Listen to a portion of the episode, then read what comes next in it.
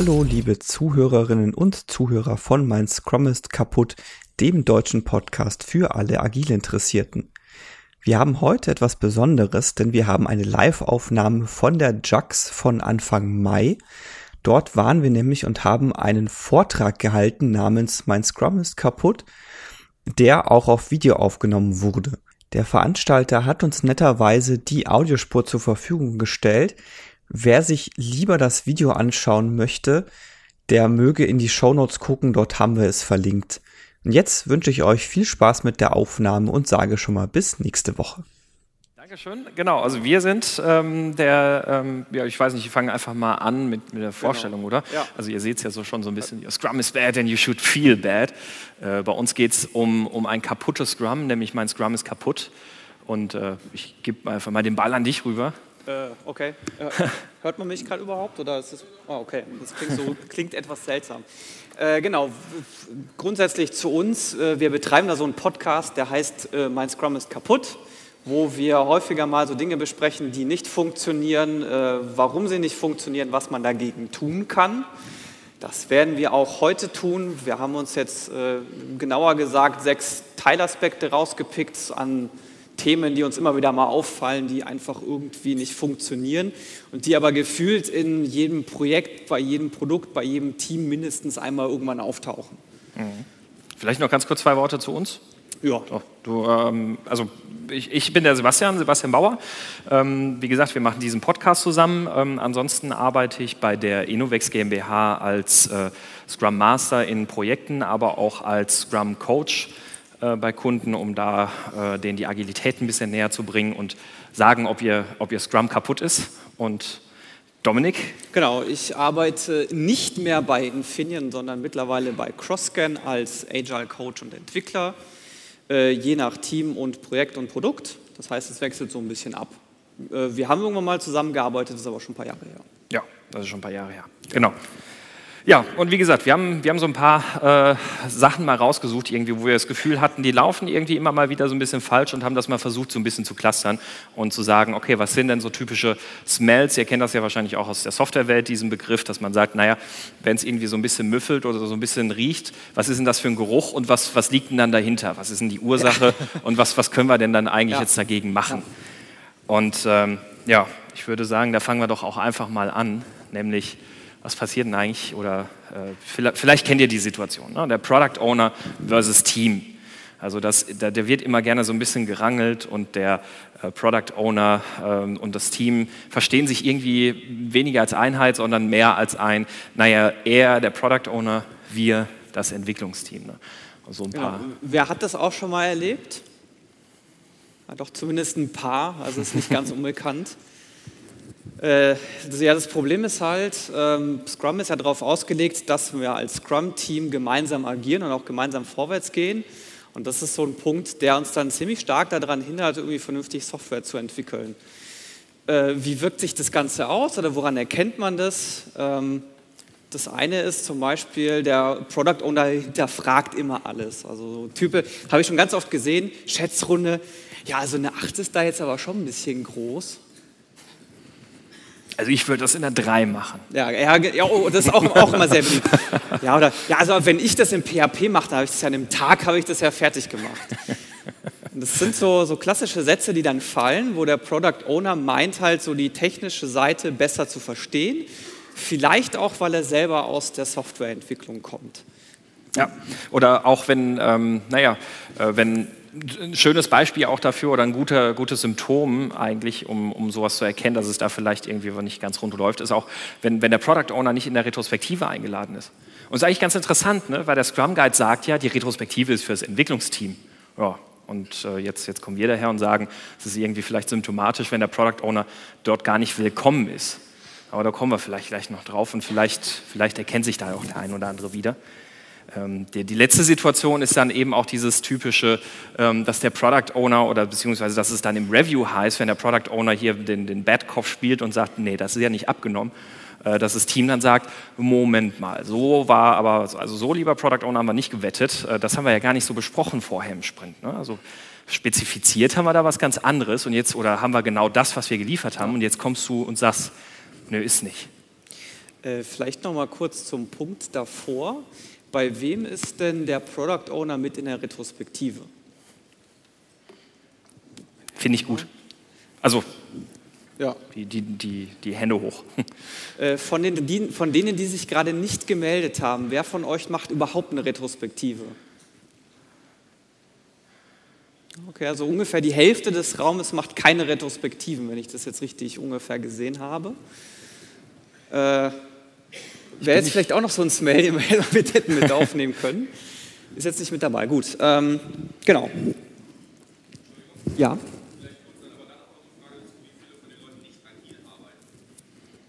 Ja, berechtigte Frage. Ja, genau. Das, Okay, von den Leuten, die keine Retrospektive machen, wer arbeitet nicht nach agilen Prinzipien?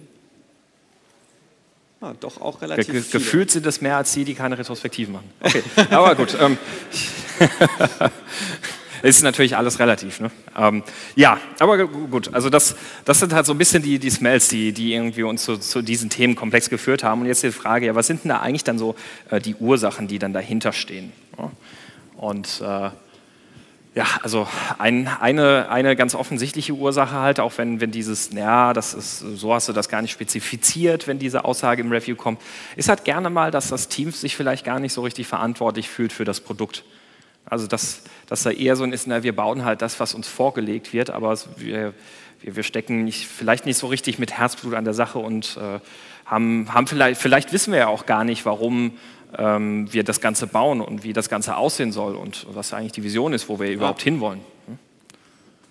Ja, also erfahrungsgemäß kann es auch dadurch kommen, dieses, äh, man fühlt sich nicht verantwortlich für das Produkt, wenn von, also gerade wenn man mit Kunden zusammenarbeitet und die pushen da sehr stark und sagen, boah, wir müssen jetzt das machen, das machen, das machen, das fertig machen, dann kommt man in so eine, ich arbeite das jetzt einfach nur ab Mentalität rein und fühlt sich dann tatsächlich auch einfach für das Produkt nicht verantwortlich. Man denkt sich, ich will nur, dass es möglichst schnell vorbei ist. Hauptsache weg mit dem Ding da. Ja, und dann kommt da noch der Scrum Master dazwischen gegrätscht und sagt, Moment mal, Moment mal, hier Product Owner, da ist das Team, du bleibst mal schön da drüben in deiner Ecke. egal. Ne? Ähm, äh, mal Hand aufs Herz, wer, hat vielleicht auch schon mal die Erfahrung gehabt, dass der Scrum Master vielleicht auch vielleicht ein bisschen zu übereifrig ist, den Product Owner vom Team fernzuhalten? Gibt es da jemanden, der da sagen würde, ja, kenne ich, schon mal, doch schon mal erlebt? Also ein paar zaghafte Handmeldungen habe ich gesehen, aber ja, es ähm, ko- kommt tatsächlich auch manchmal vor. Ich glaube, es ist vielleicht nicht ganz so oft, aber kann halt auch dazu führen, dass so diese, diese manifestierten Rollen und diese manifestierten Fronten zwischen Product Owner und Development Team ähm, irgendwie immer weiter auseinandergehen, wenn der Scrum Master das halt auch noch ein bisschen mit äh, befeuert und sich da vielleicht ein bisschen zu sehr in der Rolle, ja, ich muss ja das Team beschützen, ähm, versteht. Genau, also wir haben da generell nur so Scrum Master hingeschrieben, weil die, die Problematik kann viele Facetten haben. Neben der Tatsache, dass es einfach sein kann, der ist jetzt zu stark beschützend äh, vor dem Team, kann es genauso andersrum sein, dass er einfach zu, zu schwach ist und zu, zu oft nachgibt und nicht oft genug Nein sagt. Also der Scrum Master selber kann tatsächlich ein sehr starkes Problem sein, auch weil er einfach in der, so wie man modernes Scrum durchführt, hat er eine gewisse Gruppencoach-Funktionalität für das gesamte Scrum-Team. Ist jetzt per se so nicht im Scrum Guide beschrieben, entspricht aber der Realität. Und wenn er diese, diese Aufgabe nicht wahrnimmt oder nicht wahrnehmen kann dann, und das Team selber nicht in der Lage ist, einen vernünftigen Teamfindungsprozess irgendwie über die Bühne zu bekommen, dann kann es halt durchaus sein, dass ich genau in so einer Situation lande, dass ich Product Owner auf der einen Seite, Team auf der anderen Seite stehen habe und die sich einfach nicht verstehen. Ja, und wenn dann auch noch ein falsches Verständnis so im, im, äh, im Review dazu kommt, also dieses, ähm, ja, was soll denn eigentlich im Review passieren? Ist das jetzt irgendwie so ein Endabnahmetest? Ist da jetzt, da müssen wir irgendwie 30 Formulare da ausfüllen, damit dann irgendwo über ein Haken dran ist? Äh, und müssen wir da irgendwie Spezifikationen matchen? Oder was, was wird denn eigentlich im Review gemacht? Ne? Und dann wird gerne das Review ver verstanden als, naja, da wird jetzt geprüft, ob wir das geliefert haben, was wir am, am Anfang des Sprints versprochen haben. Ist aber vielleicht nicht so ganz das Richtige, was man halt eigentlich im, im Review machen möchte. Und da kommen wir jetzt auch zu dem Punkt, wir, haben, wir wollen ja nicht nur meckern, sondern wir wollen euch auch ein paar Konzepte und ein paar Ideen mitgeben. Was, was kann man denn jetzt dagegen machen? Und da Das haben wir beide ge ja, gedreht. haben, wir, haben wir simultan gedrückt. haben wir gut gemacht. Ja, Sehr gut. Genau, und da sind wir nämlich jetzt bei den Konzepten. Was kann man denn eigentlich mitnehmen? So, äh, wir haben jetzt vorhin darüber gesprochen, was ist denn eigentlich hier in diesem, diesem Product Owner versus Team? Ne? Und wenn der Product Owner ähm, sagt, ja, das kann ich nicht abnehmen, und das Team sagt aber, ja, aber das ist doch genau das, was, was wir vor dem Sprint besprochen haben. Genau das wolltest du doch haben und jetzt willst du es nicht abnehmen. Was ist denn da los? Ähm, und da ist vielleicht ein ganz interessantes Konzept oder ein, interessanter, ein interessanter Denkansatz, den, den ihr für euch auch mitnehmen könnt, ist, dass die Velocity dem Scrum-Team gehört. Die Velocity ist nicht da, um, um, die reine Leistung des Entwicklungsteams zu messen, sondern sie misst eigentlich, ähm, wie, wie sehr diese gesamte Einheit, dieses gesamte Scrum-Team funktioniert. Und da gehört natürlich auch die Arbeit des Product Owner mit rein. Auf ja. der einen Seite, der Product Owner, ich sage es jetzt mal provokativ, hat im, im Review halt immer recht. Das Review ist dazu da, um herauszufinden, ist das, was wir jetzt gebaut haben, eigentlich etwas, das wir unseren Kunden geben könnten, potentially shippable Increment. Wenn der Product Owner aus welchen Gründen auch immer dann das Gefühl hat, Jungs, ich, ich äh, respektiere eure Leistung, ihr habt wirklich gute Arbeit gemacht ist genau das, über das wir vorher gesprochen haben. Jetzt, wo ich das allerdings so sehe, glaube ich nicht, dass wir das jetzt unseren Kunden geben könnten. Da müssen wir noch mal bei. Wenn er dann sagt, okay, das ist nicht abgenommen, dann ist es halt nicht abgenommen. So, das bedeutet aber, wenn jetzt die Velocity runtergeht, ist das nicht, nicht die Schuld des Development Teams oder irgendwie, ne? sondern dann muss das Scrum-Team gemeinsam herausfinden in der Retrospektive, ja, woran liegt denn das denn jetzt? Warum hat der Product Owner da jetzt irgendwas vorab definiert, ähm, dass das dann irgendwie am Ende doch nicht das Richtige war oder sich herausgestellt hat als vielleicht nicht das Richtige? Warum haben wir das als Team auch vielleicht nicht hinterfragt? Na, also die, diese ganzen Fragen, die haben dann eigentlich ähm, da, da, gestellt zu werden. Und das ist auch der Grund, warum wir halt der Meinung sind, eigentlich ist es gut, wenn ein Product Owner auch in der Retrospektive dabei ist. Genau. Vielleicht kurze Zwischenfrage an der Stelle, nachdem es ein paar Leute gibt, die jetzt nicht nach agilen Prinzipien arbeiten, gibt es jemanden, der nicht weiß, was eine Velocity ist? Gut, nur um es abgeklärt zu haben. Genau, aber wichtiger ja. Punkt ist halt, die Velocity gibt mir an, äh, welchen Wert habe ich eigentlich geschaffen. Also es, an der Stelle ist nicht, nicht relevant, wie viel schafft es, die, wie hoch ist die Entwicklungsleistung und wie viel Zeilen Code können wir in zwei Wochen produzieren, sondern welchen Wert können wir da schaffen. Und deswegen, also wenn man sich das vergegenwärtigt, dann ist es eigentlich auch logisch, dass diese Velocity dem gesamten Scrum-Team gehört und nicht nur dem Entwicklungsteam. So, und ein, eine, eine Art und Weise, um das halt auch so ein bisschen natürlich vorzubeugen, was wahrscheinlich in so einer Retrospektive dann rauskommen wird, ist, dass man halt sagt, okay, na gut, wir, also, was ist denn jetzt eigentlich der Sinn und Zweck unseres Reviews? Die Endabnahme rein durch den Product Owner kann es nicht sein, weil vielleicht ist es ja ganz sinnvoll, wenn er die Sachen ja auch vorher schon mal gesehen hat. So, das heißt, eigentlich möchte ich auch während dem Sprint schon mit dem Product Owner ein bisschen intensiver zusammenarbeiten, um herauszufinden, sind wir denn auf dem richtigen Weg? Also ist, geht das ungefähr in die Richtung? Auch dieses Seeing is Believing, also der Product Owner soll die Sachen ruhig schon sehen. Weil dann seid ihr zumindest mal von Seiten des Product Owners in Anführungszeichen safe und, und steht dann halt im Review und ihr wisst, okay, der Product Owner hat schon mal seinen, seinen Segen draufgegeben und jetzt lasst uns ins Review die Kunden einladen, lasst uns unsere Stakeholder dazu holen, unsere User und lasst sie das Produkt sehen und deren Feedback noch holen. Und das ist eigentlich das, was, was der, der, der, der große Kern des Review ist, dass andere Leute von außerhalb auch einen Blick auf das Produkt sehen, werfen können und dass ihr von denen halt auch Feedback generiert und, und damit auch das Backlog überarbeiten ja. könnt. Und fantastischer Trick übrigens an der Stelle ist, äh, Reviews laufen ganz gerne mal so ab, dass sich die Entwickler dann an den, äh, ihren Laptop an den Beamer anschließen. So, ich klicke jetzt mal die 10 User Stories durch und dann sagt der Product Owner irgendwann, ja, passt. Äh, bester Trick, den man machen kann, ist, kein Entwickler sitzt an irgendeinem Laptop, sondern mindestens der Product Owner sitzt an dem Produkt und klickt sich durchs Produkt durch. Weil der kennt die ganzen Stolperfallen nicht. Der Entwickler weiß natürlich, oh, da ist der Bug, um den muss ich mich irgendwie drum rumklicken, damit der auf keinen Fall auftaucht. Das will ich, also das will ich jetzt natürlich erstmal intrinsisch gesehen schon, weil sonst muss ich den Bug beheben, aber für ein gutes Produkt möchte ich das natürlich nicht haben. Deswegen, also wenn ihr da irgendwie Product Owner, Kunden, noch, am besten noch irgendwie einen Benutzer, der es tatsächlich auch benutzt, den sich da durchklicken lasst, ist es unglaublich wertvoll. Einfach ja. mindestens, weil ich auch einfach sehe, wie, wie verwendet eigentlich die, überhaupt der Benutzer mein Produkt. Denkt er sich die gleichen Klickstrecken wie ich, wenn ich jetzt als UXler da drin sitze? Also es ist tatsächlich sehr wertvoll. Genau, und ein äh, letzter Punkt an der Stelle noch ist ähm, Refinement einführen. Refinement auch manchmal bekannt als Grooming, manchmal bekannt als Estimation.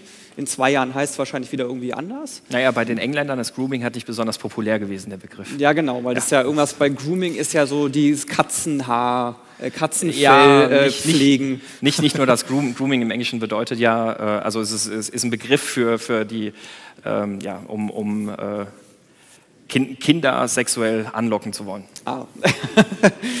Gut. Es gibt gute Gründe, dass der Begriff nicht mehr verwendet wird. Durchaus.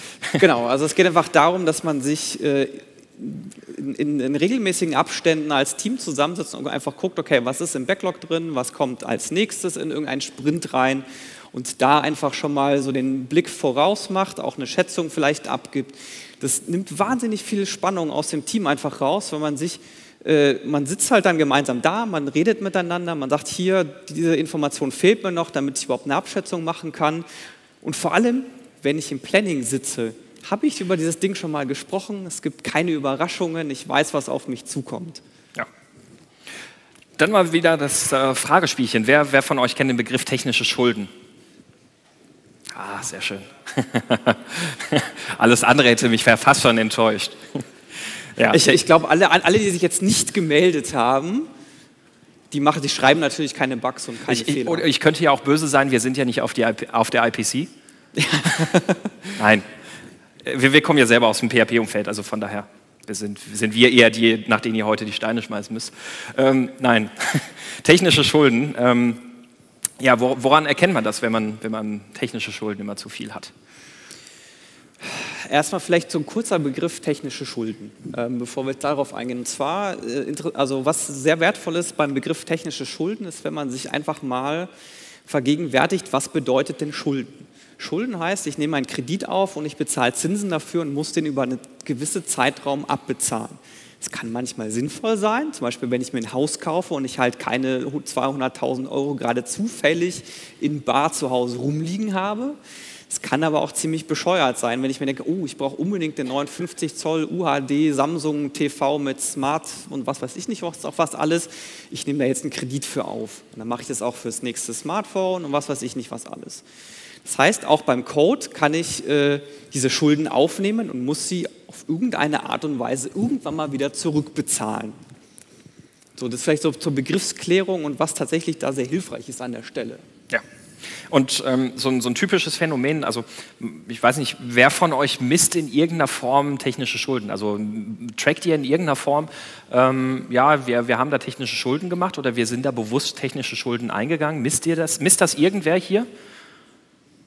Okay, ja, da sieht es nämlich schon deutlich dünner aus. So, und wenn man das nämlich nicht misst, dann fehlen natürlich auch eindeutige Indikatoren. Und deswegen haben wir uns auch mal überlegt, was sind denn solche Smells dafür eigentlich? Ein so ein Thema ist, wenn ihr auf dem Backlog ständig irgendwelche technischen Nachholarbeiten liegen habt. Also sowas wie äh, Tests schreiben oder hier noch Refactoring machen von was, was man irgendwie vor ein paar Wochen im, im Sprint implementiert hat. Ja, ganz, ganz, beliebt auch so die Story, also die eine Story, wo da steht, diese Klasse da refactoren, also so diese 8000 Zeilen Klasse, die keiner sich traut anzufassen. Ja. Das Äquivalent, dazu sind dann natürlich auch lange Bug-Tracker-Listen. Also wenn auch viele Bugs da sind, ist es ja ein ganz offensichtliches Zeichen, dass man irgendwie technisch Schulden hat. Und wenn man dem dann irgendwie versucht entgegenzukommen mit, ah, wir machen da jetzt mal einen Bug-Fixing-Day und sowas. Also wenn, wenn ihr euch irgendwann überlegt, wir müssen mal einen Bug-Fixing-Day machen, dann sollten bei euch allen die Alarmglocken schrillen und dann solltet ihr überlegen, oh, Moment mal, warum eigentlich? Also, hm. Genau. Und ein dritter Aspekt, äh, unfertige Stories. Da fehlt jetzt noch der Nebensatz, die abgenommen werden. Also wenn jetzt, äh, ich sitze im Review, dass der Product Owner sagt, ja, das passt so, dabei ist das Ding gar nicht fertig, vielleicht fehlen noch irgendwelche Tests, vielleicht fehlt noch irgendwas anderes. Was passiert ist, entweder ich nehme da diese technische Schuld auf oder irgendwelche Dinge, die in der Story fehlen, landen danach als Bug in irgendeinem Ticket. Und was ich halt mache, ist, ist ich verschleier irgendwie komplett die Kosten, weil ich dann irgendwelche Kosten dann irgendwann im Nachhinein habe, weil die dann wieder als Bug reinkommen oder als technische Story im Product Backlog, die aber in sich gesehen überhaupt gar keinen Wert produzieren. Im ja. Zweifelsfall sogar eher noch neuen Wert verhindern. Und es kann auch so ein Indikator sein, wenn ihr, ganz kurz, ähm, wenn, wenn ihr dann irgendwie ein Review erkennt, oh, Moment mal, wir sind nicht fertig geworden. Ja, warum seid ihr nicht fertig geworden? Ja, das System ist halt so komplex. Ne? Das ist halt, also lieber Product Owner, das können wir ja vorher nicht wissen, was da alles irgendwie schief geht. Also natürlich könnt ihr das nicht, das, das liegt ja in dem Konzept Komplexität. Aber immer, wenn, immer dann, wenn ihr sagt, oh, wir sind nicht fertig geworden, weil unser System ist so ein, so ein riesender fahrender Dampfer, den wir irgendwie alle nicht mehr so richtig im Griff haben, gutes Zeichen für Komplexität, äh, für, für technische Schuld, wenn die Komplexität zu hoch ist.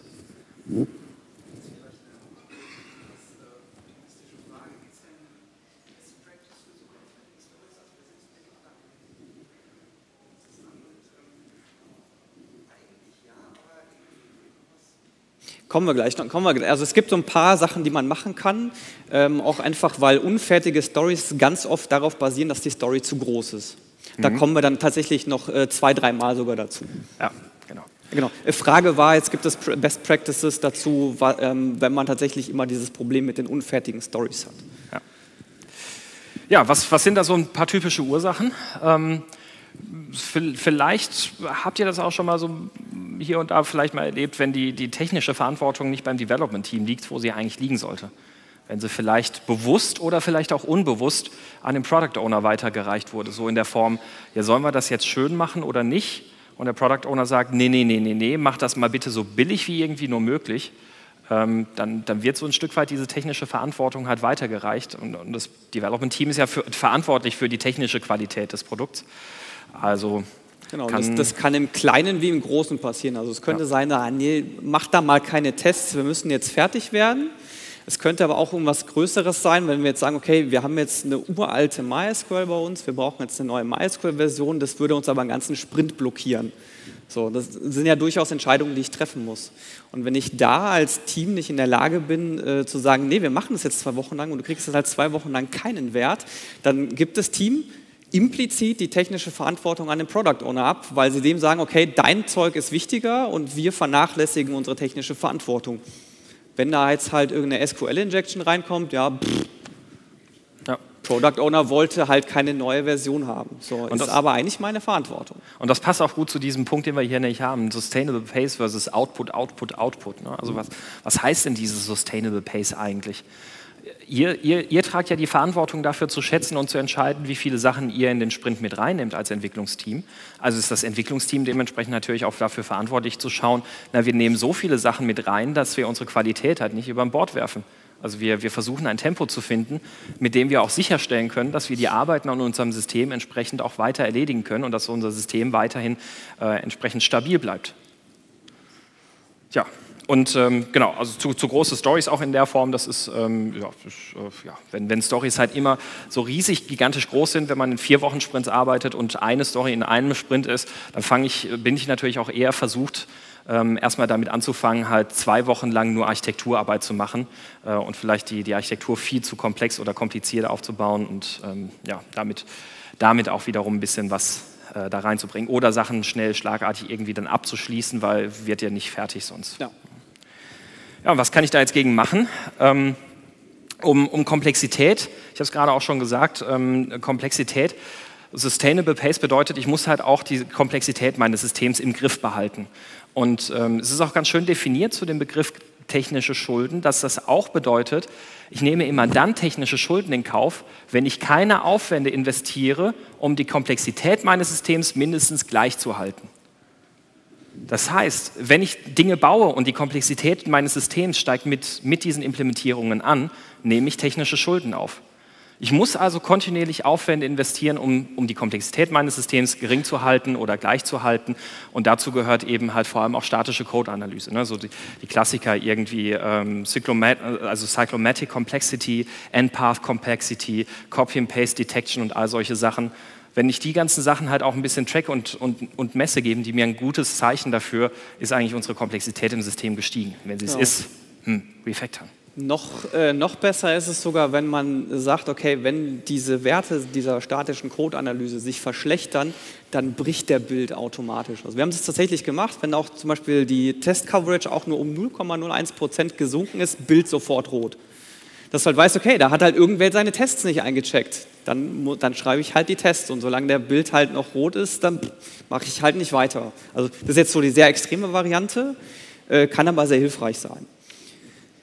Zweite Idee ist, äh, wir haben es hier Refactor as you go genannt. Das ist angelehnt an äh, das Konzept, also es gibt so ein Konzept, wie halte ich meine Wohnung, wie halte ich mein Haus sauber. Das heißt einfach nur clean as you go. Das heißt, wenn ich gerade irgendwo entlang gehe und ich sehe, oh, da liegt Müll irgendwo oder da ist gerade irgendwas unordentlich und ich gehe gerade dran vorbei, dann mache ich das schnell.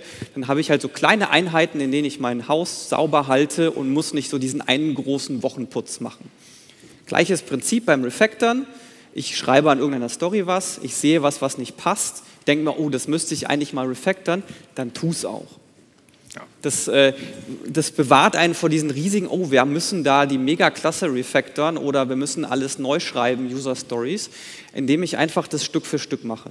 Es gibt tatsächlich Teams, die das auch sehr explizit so einplanen, dass sie sagen, okay, wir wollen auf eine neue Codebasis umstellen und wenn wir irgendwie eine Klasse anfassen, die noch in der alten Codebasis geschrieben ist, dann ziehen wir sie in die neue um. Das kann auch sowas bedeuten zum Beispiel. Ja, so an, dann, ansonsten das nächste ist natürlich dann, dass, dass man einfach halt schaut, ich mache keine Bugfixing-Tage, weil dann ist es ja auch wieder so ein bisschen wie dieses, äh, ja, ich, ich sammle die Sachen halt erstmal an, bevor ich mich drum kümmere, sondern ich sage halt, wenn ich Abbaubedarf habe, wenn ich erstmal eine große Menge Bugs loswerden muss, mache ich das halt kontinuierlich. Ich plane mir jeden Tag irgendwie 20 Prozent oder 10 Prozent meiner Zeit ein, wo ich mich jetzt nur um Bugs kümmere, mit dem Ziel, dass man langfristig zu so einer Zero-Bug-Policy kommt. Jeder Bug, der kommt, wird halt sofort behoben. Der wird nicht erst geplant, der wird nicht ins Backlog gepackt. Ein Bug ist technische Schuld, den will ich loswerden. Genau, und ein Vorschlag noch, der so ein bisschen in deine Richtung zu deiner Frage geht, ist, was ich machen kann, ist, um die Stories klein zu halten, ich führe eine maximale Größe für Stories ein pro Sprint. Konkreter Fall, bei uns im Team ist es so, wir haben gesagt, keine Story, die größer ist als 5, kommt in den Sprint. Das heißt, wenn da auch nur eine 8 da irgendwo im Backlog hängt oder eine 13, weiß ich, ich muss das Ding noch irgendwie aufteilen. Und der Scrum Guide gibt ja alleine auch schon eigentlich eine Voraussetzung mit, weil der sagt, es müssen halt mindestens zwei User Stories in einen Sprint passen. Genau. Und es gibt da diverse, diverse Tools, wie man das machen kann. Da gibt es dann Bücher wie 50, 50 Quick Ideas for Improving Your User Stories, da steht sowas drin. Ähm, man kann sich dann so gewissen Dingen orientieren, wie Wörter wie und, oder, es sei denn. Also so Wörter, die eigentlich Sätze verbinden, kann man meistens sagen, hier mache ich den Cut. Manchmal kann ich auch bei den Akzeptanzkriterien teilen. Bei technischen User Stories könnte es schwieriger werden. Da gibt es aber auch einen Blogpost von Agile42, der heißt Breaking Down Technically Complex User Stories. Falls ihr diesen Fall habt, sehr lesenswert. Geht im Prinzip nur darum, ich habe einen technischen Ablauf, ich mache mir diesen Ablauf auf, wie würde ich diese technische User Story implementieren und teile das an diesen Ablaufschritten und versuche äh, einigermaßen sinnvolle Gruppen zusammenzufassen. Damit sind wir auch schon beim nächsten Thema, nämlich zu, zu große User Stories. Was macht man eigentlich damit? Also genau. so, so, auch ein paar schöne, schöne Indikatoren, die man dafür hat, ist eben, wenn sich halt Stories immer über mehrere Sprints ziehen. Und vielleicht, vielleicht kennt ihr die Aussage, vielleicht geht es euch auch im ersten Moment selber so, wenn man sagt, na, die müssen wir kleiner schneiden, geht ja gar nicht. Und, das Lustige ist, an diesem geht ja gar nicht, das ist völlig domänenunabhängig. Meine Freundin, meine Freundin ist Konditorin und ich habe mir irgendwann mal überlegt, ja, kann ich nicht eigentlich auch agil backen? Habe dann auch mal ein bisschen rumgeschaut und habe halt einen Blogpost gefunden von, ähm, von, von jemandem, der hat gesagt hat, ja, wie, wie, geht man da jetzt eigentlich vor, wenn man agil backen will? Weil das Ziel ist ja, ich will möglichst kleine Schritte machen, um, um Wissen zu generieren. Habe ich meiner Freundin gesagt, naja, so, so klein wie möglich backen, hat sie gesagt, geht nicht. Ja, und es, irgendwie geht es schon. Ich, anstatt dass ich halt einen ganzen Kuchen backe, nehme ich mir halt eine Cupcake-Form, mache das Rezept, rechne das runter auf so ein kleines Stückchen und backe halt nur ein so ein Ding in so einer Cupcake-Form und kann danach verifizieren, ob das Rezept eigentlich gut ist oder nicht und kann dann das nächste Inkrement planen.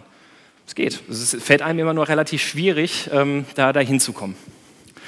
So, dann ähm, ja, Backend, wenn man, wenn man, wenn man viele verschiedene Backend, Frontend und äh, Test-Stories und sowas in, in seinem ja, Backlog Konzept liegen hat. und Feature. Also der Smell ist nicht nur, dass die Stories zu groß sind, sondern dass ich sie auch noch schlecht aufgeteilt habe, weil ich sie nach Implementierungsdetail oder nach Vorgehensdetail aufgeteilt habe und nicht nach tatsächlichem Wert. Weil ich will ja normalerweise nicht, dass ich erst die Implementierung mache und dann irgendwie drei Sprints später schreibe ich dann die Tests in einer eigenen Story dafür. Dann wären wir ja wieder im Wasserfall, quasi. Genau, da ja. hätte ich mehr oder minder einen Wasserfall irgendwie in dieses Scrum-Korsett reingezwängt. Ja. So, so ein anderes Mail ist dann halt eben auch, wenn ich halt immer das Gefühl habe, da, da kommt ja irgendwie gar kein Business-Value bei rum. Und was sind dann so die Ursachen dafür? Das eine ist, wenn es halt, wir haben es vorhin auch schon gesagt, wenn es kein Refinement gibt, also wenn Stories überhaupt erst im, im, im Planning geschätzt werden. Ähm, und, und natürlich dann halt auch, wenn, wenn dadurch durch dieses komplette Aufschneiden und Verteilen und sonst wie irgendwie halt irgendwelche Abhängigkeiten zwischen den Stories entstehen, die ich, die ich da gar nicht mehr richtig aufgelöst kriege. So, und die Frage ist jetzt, was kann ich dann, dann schon wieder machen? Du hast es gerade schon gesagt, eine maximale Größe für Stories im Sprint genau. festlegen. Das, das ist echt unglaublich hilfreich, man glaubt es gar nicht. Also vor allem, wenn man das so klein wie möglich legt, dann passieren da manchmal sehr interessante Dinge. Ja, weil dann hast du tatsächlich immer diesen Moment, oh, das ist eine 8. Ja. Uh, dann müssen wir die jetzt wohl runterbrechen. Weil manchmal spart man sich dieses Runterbrechen und Kleinschneiden von Stories halt auch, weil Hand aufs Herz, weil man manchmal einfach zu faul ist. Ne? Man sitzt da zusammen in der Runde und man hat gerade einfach keinen Bock, jetzt da auch nochmal, oh, jetzt müssen wir dann nochmal im Jira jetzt doch wieder eine neue Story anlegen und jetzt müssen wir, oh, Ach, ist, ja, ihr, ihr, kennt das. Ja. Genau. Also analog dazu natürlich Stories aufteilen. Wie gesagt, also einfach mal einlesen. Es gibt da ganz viele Techniken, die man da anwenden kann. Ähm, auch interessantes Ding, was man machen kann, was manchmal zu sehr ähm, zu, zu großen Augen führt, ist, wenn man so ein Business Value ähm, vergibt, zum Beispiel über so ein Business Value Poker oder sowas in die Richtung weil dann auf einmal klar wird, dass man sieht, okay, da ist irgendwas, was hat wahnsinnig viel Business Value, aber das ist von der Prio her irgendwo auf Prio 50 oder so. Wie kann das eigentlich sein? Also das führt tatsächlich manchmal zu, äh, zu interessanten Aussagen auch und Ergebnissen. Und vor allem macht es halt transparent, wenn, wenn ich eben Stories, wie du es auch gerade schon angesprochen hast, wenn ich halt Stories falsch schneide. Also, ne, also wenn ich, wenn ich Stories aufschneide nach, nach horizontalen Schichten mein, meiner Architektur, meiner Software, wenn ich sage, ich habe eine Frontend-Story, ich habe eine Backend-Story, ich habe eine Datenbank-Story und, und, und, und, und, ähm, dann, dann wird das halt sehr transparent, dass einzeln betrachtet keine von diesen Stories irgendeinen Business-Value generiert. Was, was, was bringt mir das, wenn ich eine Backend-Story implementiere? Das ist kein Business-Value, da hat kein Kunde irgendwas von. So, was ich stattdessen halt machen will, ist, ich versuche halt möglichst kleine vertikale Slices aus meinen Stories rauszuziehen, in denen alles drin ist. Frontend, Backend, Datenbank und, und, und, und, und.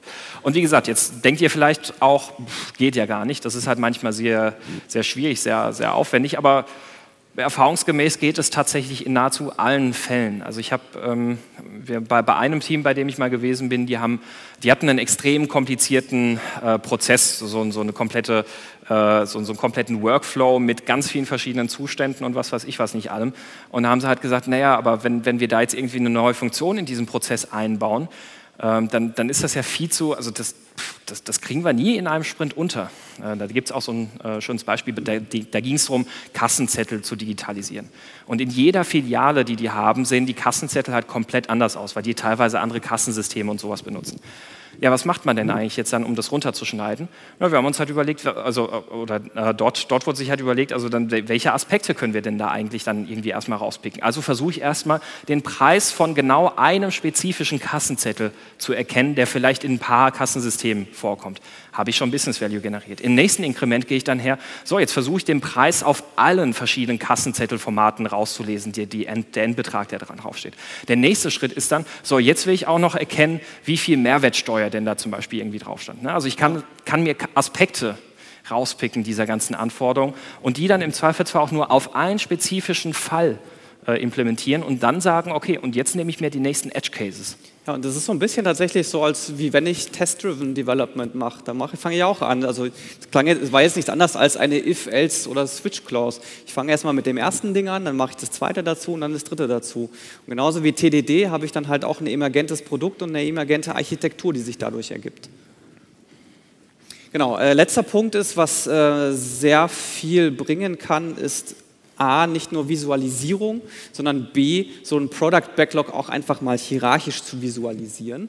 Und zwar kann das zum Beispiel so aussehen, also es gibt unterschiedliche Vorgehensweisen wie User Story Mapping, Value Stream Mapping, Impact Mapping oder auch, was ihr jetzt hier seht, die sogenannte Agile Strategy Map.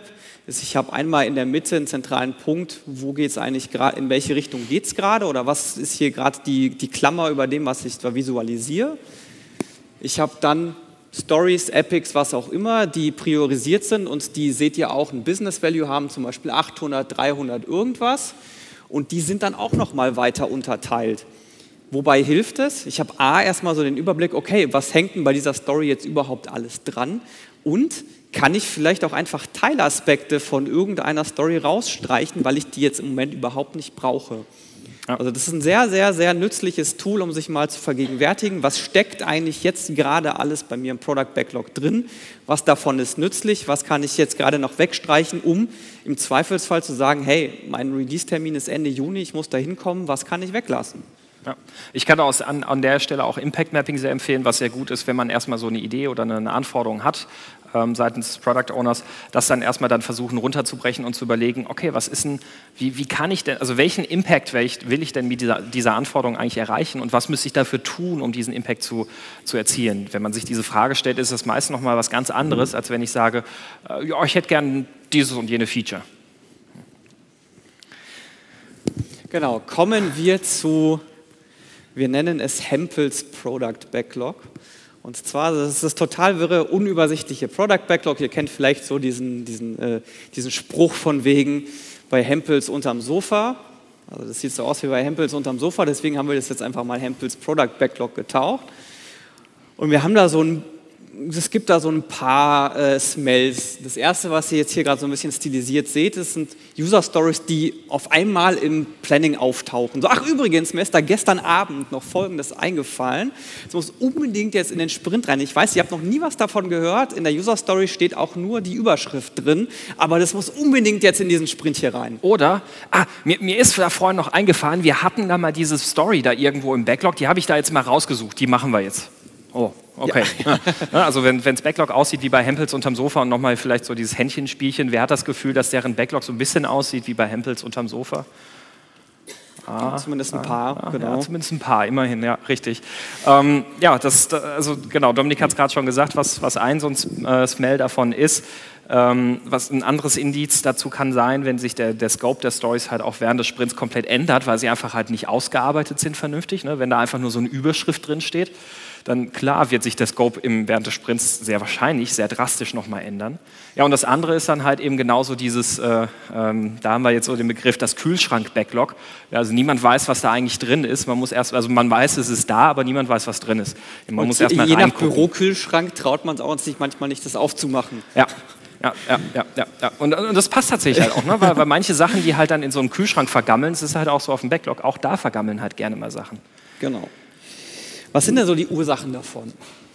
Ähm, ganz oft gesehen, ja, ich schreibe das jetzt mal auf und nehme es ins Backlog auf, damit wir es nicht vergessen. Äh, das ist oftmals so, wenn man so einen Product Owner hat, der ganz viele Ideen generiert und heute A sagt, morgen B, übermorgen C und er schreibt dann alles ins Product Backlog rein und irgendwann habe ich fünf Kilometer Excel-Liste. Oder er will damit Stakeholder glücklich machen. Ne? Genau, oder Stakeholder, bei Stakeholdern passiert das auch ganz gerne. Ah, ich habe da mal eine Idee, schreib die doch mal ins Backlog auf. Ja. Weil, weil Man kann sich aufschreiben, aber das würde ich halt nicht ins Backlog mit reinschreiben. Ich möchte dem Stakeholder ja nicht sagen müssen, nee, du kriegst sie eh nicht. Aber deswegen schreibe ich es einfach mal ins Backlog. Genau. Es gibt auch ähm, für Stories eine sogenannte Definition of Ready. Ich könnte zum Beispiel sowas machen, dass ich noch einen Prozess vor das Product Backlog schalte und sage, bevor nicht Mindestkriterien erfüllt sind, landet es auch noch nicht im Product Backlog. Ja. Ja, oder wir brauchen ein vollständig geschätztes Backlog. Wer hat das schon mal gehört?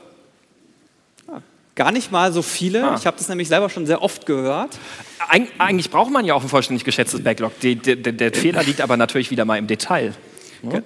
Genau, also das hat eigentlich immer so ein bisschen was von Lastenheft. Ja, das, ja. das Backlog muss zu Punkt A vollständig sein und es muss bis dahin auch vollständig abgeschätzt sein.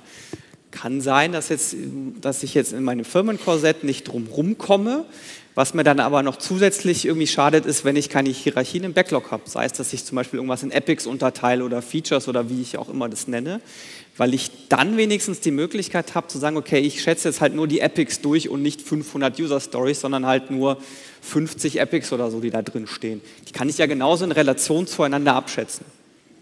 Ja. Äh, wie, wie, geht man da üblicherweise vor? Man würde ein Epic einmal komplett ausformulieren, sagen, okay, ich schätze jetzt einmal für dieses Epic alle Stories durch, summiere die Zahl auf, dann steht da meinetwegen 142 und dann kann ich relativ dazu die ganzen restlichen Stories abschätzen. Ja, das ist genau nämlich eben dieser, auch dieser Product Backlog Eisberg. Ne? Also das heißt, äh, na klar will ich ein vollständiges Backlog haben, also möglichst vollständig, abhängig von dem, was ich jetzt gerade weiß.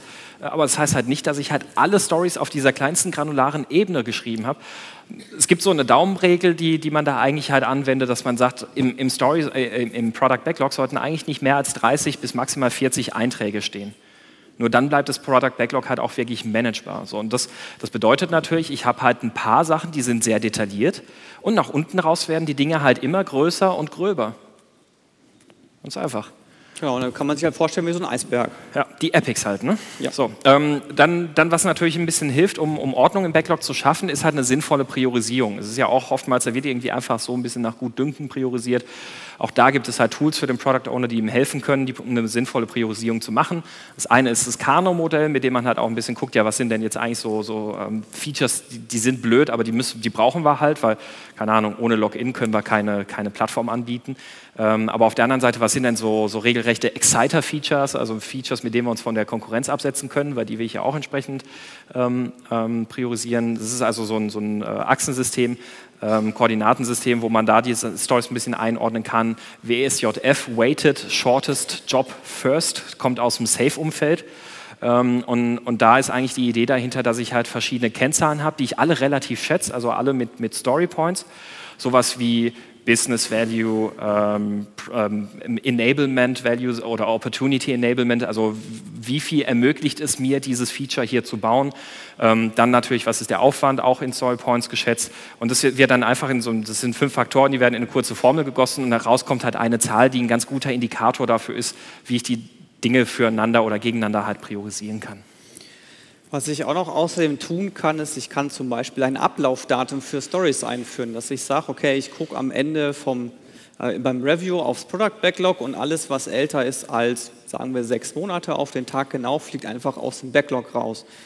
Zweites, was ich machen kann, habe ich auch erst heute Morgen äh, gelernt, kannte ich vorher auch nicht, aber ich fand es so schön, deswegen habe ich es mit aufgenommen.